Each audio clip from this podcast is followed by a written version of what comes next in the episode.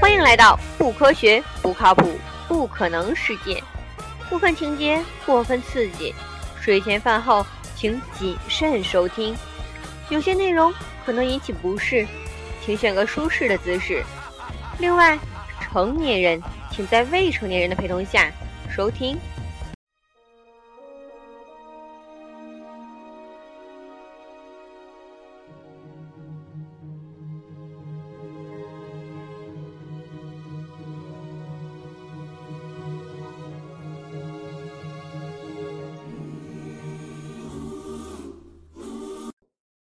箱里的企鹅。我每天晚上睡觉前都会习惯性的翻一翻冰箱。我也不知道自己究竟是从什么时候开始养成了这个习惯。按常理来说，翻冰箱是为了找吃的，找吃的是因为肚子饿。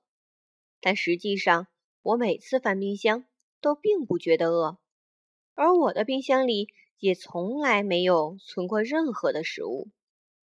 一年前，我搬到了这所单身公寓里，因为看见有一个厨房，我便心血来潮买了一个很大的冰箱，琢磨着从今往后终于可以买点东西扔冰箱里，然后天天在家里自己做饭吃了。但我终归是一个懒散的人。每天下班回家累得半死，连买菜都懒得去，更不用说开火做饭了。于是，我还是像以往一样每天下馆子，这个大冰箱也就成为了一个奢侈的摆设品，还挺费电。可是，我从来都没有后悔过买这个冰箱。或许对于我而言，一个有厨房、有冰箱的房子。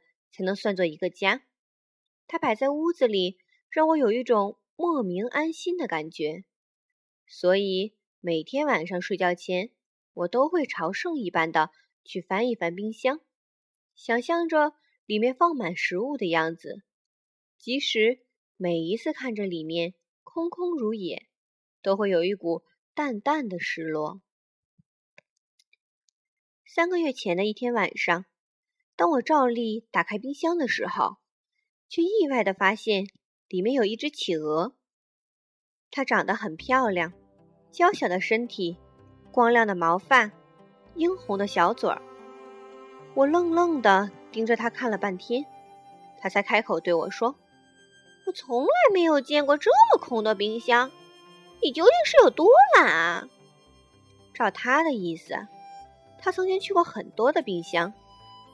不过，这样不打一声招呼就钻到别人的冰箱里，貌似有点不太礼貌吧？我问他道：“你到我的冰箱里干什么？”他反问我一句：“你买冰箱干什么用的？”我说：“我买冰箱是为了放吃的东西啊。”他继续问道：“那为什么这里面什么吃的都没有呢？”我说。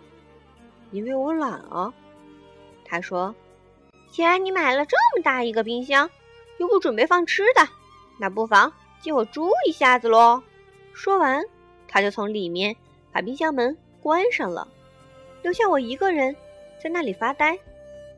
我心想，虽然自己从来都没有见过企鹅，但也从没听说过企鹅是这么不讲道理的一种动物啊。要不是看它长得挺可爱，真的想直接把它从窗户丢出去了。我没理他，径直回卧室睡觉去了。第二天早晨，我准备出门上班的时候，他打开冰箱门，弱弱看了我一眼，问我能不能下班买只鱼回来吃。我说了句“哦”，就推门走了，心里嘀咕着：这家伙还真不把自己当外人啊。晚上下班，我拐弯去了一趟鱼市，买了两只秋刀鱼回来。他坐在冰箱门上吃的很开心，我坐在地板上支着下巴看着他。问他究竟是怎么跑到我的冰箱里来的。他说他自己也不知道，他只是说自己去过很多不同的冰箱，有的大，有的小。冰箱的主人也会给他各种各样的好吃东西。不过，第一次看见这么空的冰箱，所以打算在这里常住下来。我叹了口气说：“反正空着也是空着，那不如就养一只企鹅吧，也没啥影响。”怎料他忽然就不开心了，瞪着小眼珠子跟我说：“喂！”拜托你搞搞清楚，不是谁演谁的关系，好吧？你以后别把我当你的宠物，明白没？你也别指望我会屁颠儿屁颠儿的跟在你的屁股后面。说完，他就钻到冰箱里，砰的一声把门给关了。我坐在地上哭笑不得，心想：这还真是只有原则的企鹅呢。不过，我却莫名觉得自己挺喜欢它的。过了几秒钟，里面又传出了一句抱怨：“拜托你把这里面的灯修一下，好吧？每次开门都亮着，门一关就暗了。”于是两天后，这个冰箱被我改造成了史上最莫名其妙的冰箱：一开门灯就暗，一关门灯就亮。而除了电费越交越多外，我的生活。也开始渐渐发生了许多变化。我会每天下班去鱼市场买几条新鲜的鱼回家，两条给他吃，两条自己做菜吃。每天晚上睡觉前翻冰箱的习惯，也变成了敲三下冰箱门，等他开门，然后一起聊一会儿天。至于为什么要敲冰箱门，则是他跟我规定的，因为他觉得。企鹅也有隐私，不经人同意随便开门是非常失礼的一件事情。他每天都会跟我借书架上的书看，还给我的时候，每一本都会冻得硬邦邦的。而我们每天的话题也大多和这些书有关。它是只很聪明的企鹅，有很多奇奇怪怪的想法，时常能逗得我很开心。我也会偶尔跟他说说我的工作，说说身边发生的趣事，甚至对未来的想法。有时候心情不好，他还会安慰我，对我说些鼓励的话。所以，我对他有着越来越强的依赖感，觉得他就像自己的朋友，甚至家人一样。他似乎也试着想融入我的生活里，比如有一天。晚上吃鱼的时候，他提出要吃我做的红烧鱼，我很欣然的答应了他，然后就把它放到了我的餐桌上，彼此面对面的吃了一顿饭。他瞪大眼睛的对我说：“没想到鱼还能做得如此好吃，自己之前的那些鱼真是白吃了。”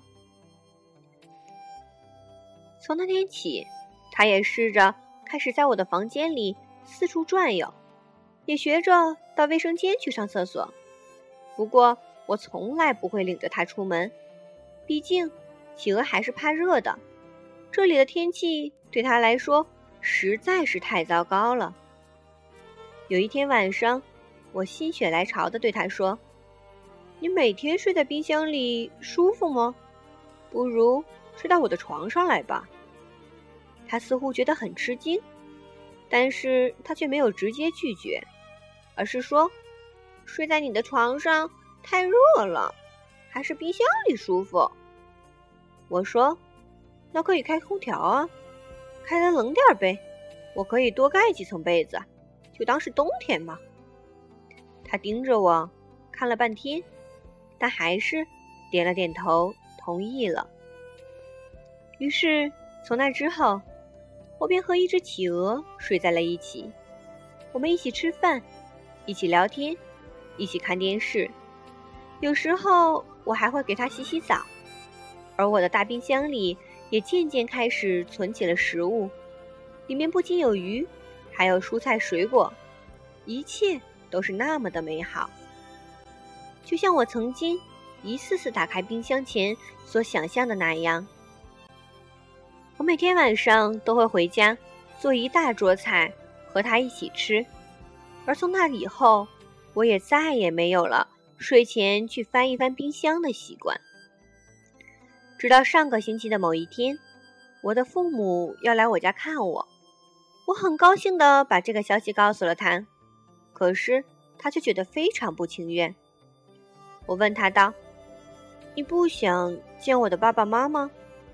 他说：“我觉得有些奇怪，我不知道他们会怎样看我，会怎样看你。我觉得他们一定不会高兴的。”我说。有什么关系吗？你这么可爱，他们一定会喜欢你的。更何况我现在过得很幸福啊，他们为什么要不开心呢？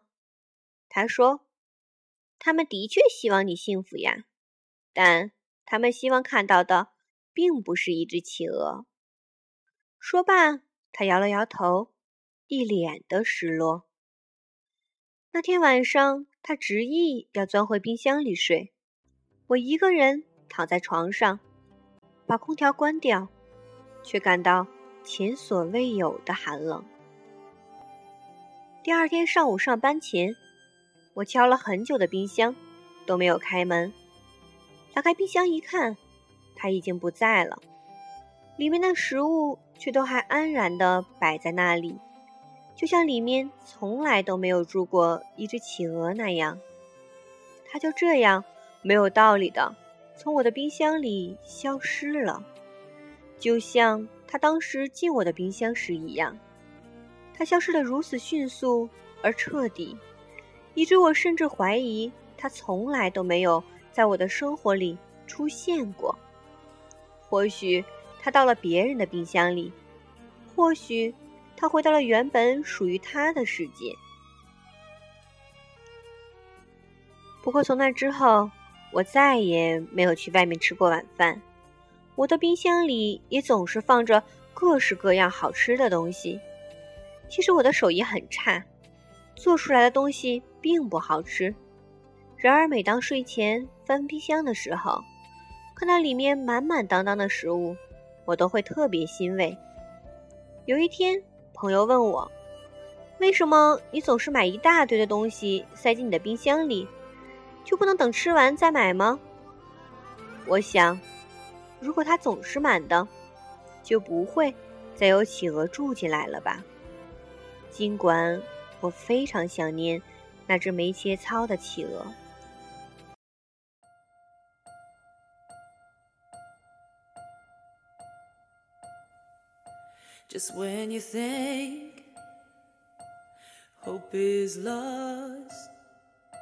And giving up is all you got.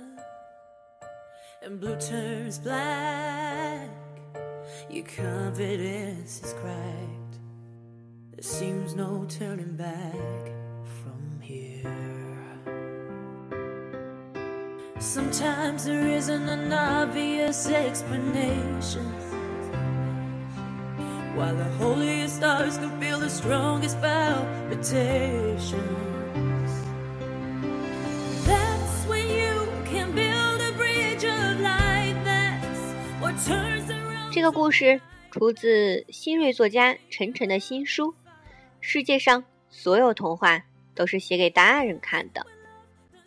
书中的每一个故事都很特别，不是绝对虚幻，也不是绝对真实。但是绝对有趣，有的让人大笑，有的让人唏嘘，还有的让人反思。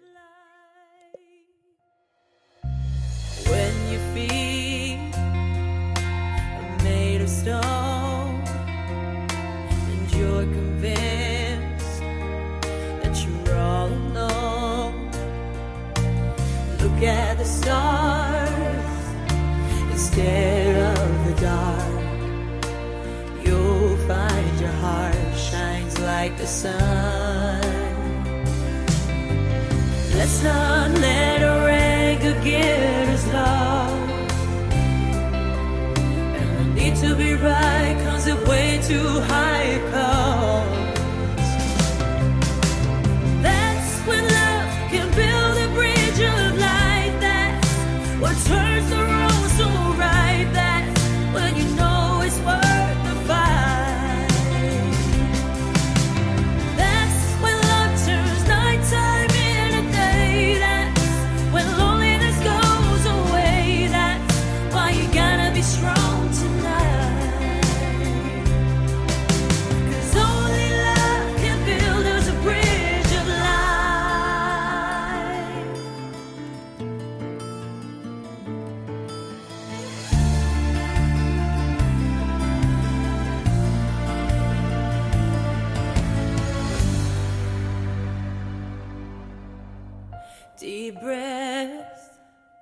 take it on the chin.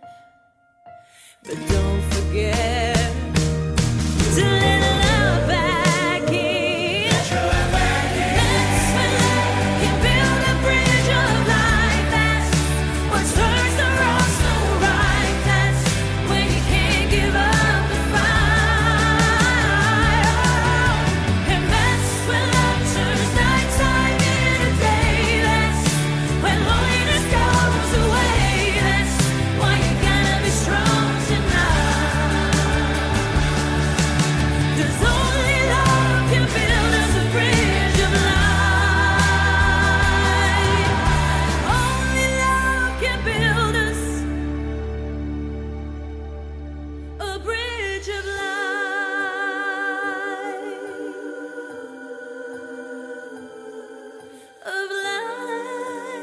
晚安。